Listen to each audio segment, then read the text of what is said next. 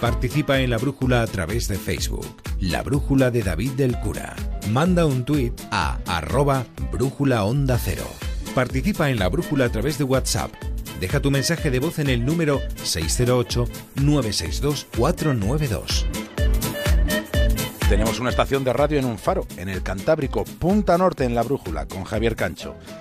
Y en el episodio 1 de la tercera temporada, es decir, en el capítulo de hoy, el asesinato de Kim Wall.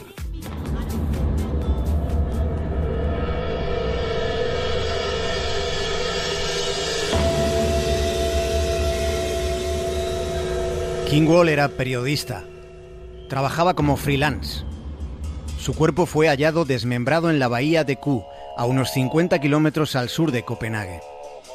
Tenía 30 años y su torso, únicamente su torso, fue hallado flotando en el Báltico.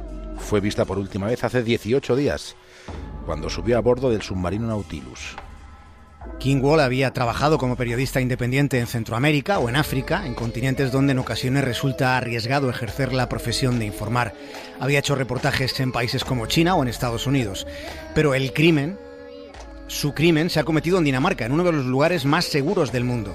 La tasa de homicidios en Dinamarca no llega a uno por cada 100.000 habitantes. King Wall ha sido asesinada en Dinamarca y previsiblemente dentro de un submarino. El mayor submarino privado del mundo y el principal sospechoso es un tipo llamado Peter Madsen, de oficio inventor. The Danish inventor charged with killing the journalist in his homemade submarine recently changed his account to claim that she Este caso ha dejado ojiplática a toda Dinamarca, pero también a parte de Europa.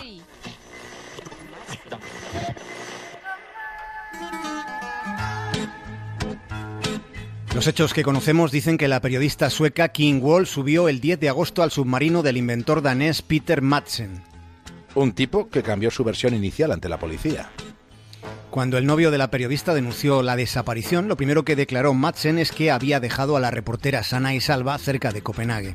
Sin embargo, cuando apareció parte del cuerpo desmembrado, cuando se encontró flotando en el Báltico el torso de Wall, entonces el principal sospechoso de este crimen testificó que la periodista había sufrido un percance dentro del submarino.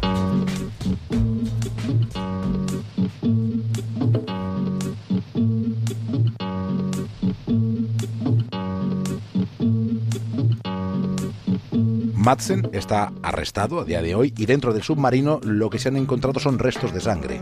Los restos de ADN descubiertos en esas manchas de sangre corresponden con los de la víctima. A estas alturas de la investigación se albergan pocas dudas sobre dónde se cometió este crimen, aunque una de las cuestiones abiertas sigue siendo por qué, y esta siempre es una pregunta pertinente.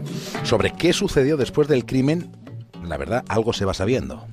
Si hubo un proceder macabro, porque el torso, lo que apareció en el Báltico, lo único que de momento se ha encontrado fue lastrado hacia el fondo del mar con el objetivo, con, con la intención calculada de que permaneciera allí. El examen forense ha detectado ciertas heridas que hacen pensar que con ellas el asesino intentó que el aire y que los gases del cuerpo pudieran escapar para que eh, esa porción de cadáver no subiera a la superficie, para que se fuera descomponiendo y nunca fuera encontrado.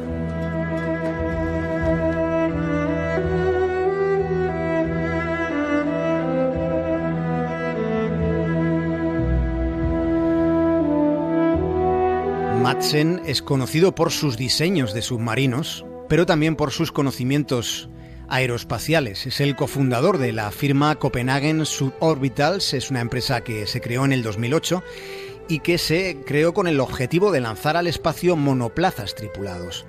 De momento esa empresa ha logrado ya despegar con éxito cohetes experimentales sin personas a bordo. Pero, en función de las sospechas de la policía, ese hombre, Madsen, ha sido incapaz de evitar que un cadáver emergiera a la superficie desde las profundidades del mar Báltico.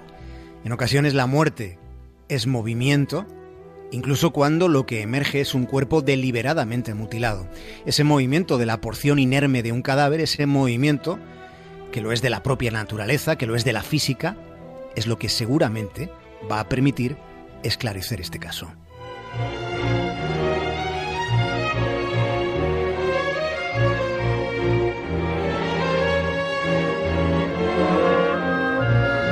King Wall estudió en la Escuela de Periodismo de la Universidad de Columbia. y colaboraba con diarios tan prestigiosos como el New York Times o The Guardian. Su último reportaje era sobre el tipo que presuntamente le ha quitado la vida.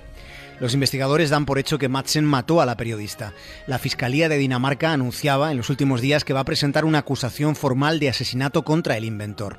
¿Qué le llevó a cometer el crimen? ¿Y cómo tuvo la sangre fría para descuartizar a una joven y llevar sus restos hasta, hasta lo más oscuro del Báltico?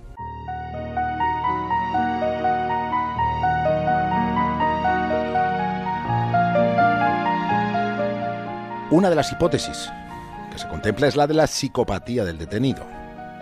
Se sospecha que se trata de un psicópata. Vivimos en sociedades en las que se habla poco de los psicópatas, muy poco, cuando resulta que ellos están ahí, cerca de nosotros, entre nosotros. Están ahí aunque no lleguen a cometer crímenes, crímenes como al que nos hemos acercado esta noche. Los psicópatas son impulsivos, muy agresivos y sobre todo no muestran empatía hacia los demás. Pueden cometer asesinatos o agresiones sexuales sin sentir remordimiento. Pueden cometerlos o no.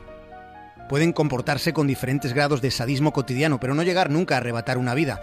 O llegado el momento, dar ese paso que tanto tiempo había residido en sus mentes.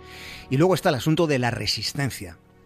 Su comportamiento es resistente a toda clase de tratamiento, incluida la administración de fármacos, la hipnosis o las terapias de shock.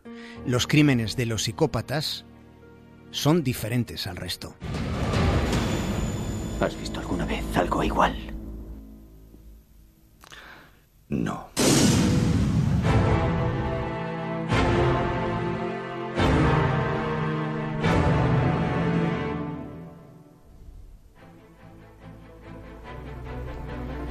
Cuando se les ha observado, cuando les enseñan, por ejemplo, imágenes de otras personas sufriendo, sus cerebros muestran mucha menos actividad de la esperada en áreas emocionales como la amígdala, el hipotálamo y la corteza orbitofrontal. Pero no olvidemos algo que ya hemos enunciado hace unos segundos. No todos los criminales son psicópatas, ni todos los psicópatas son criminales. Sí hay algunos rasgos que suelen resultar coincidentes, además de los que ya he mencionado, los psicópatas son manipuladores, mentirosos y narcisistas. Si quieres que la gente te escuche, no puedes limitarte a darles una palmadita en el hombro. Hay que usar un mazo de hierro.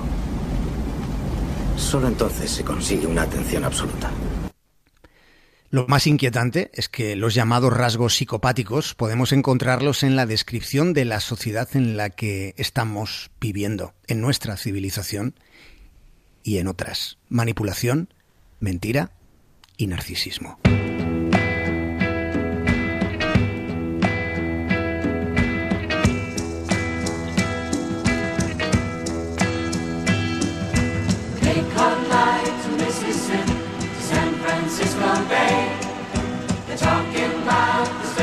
Javier Cansa, hasta mañana.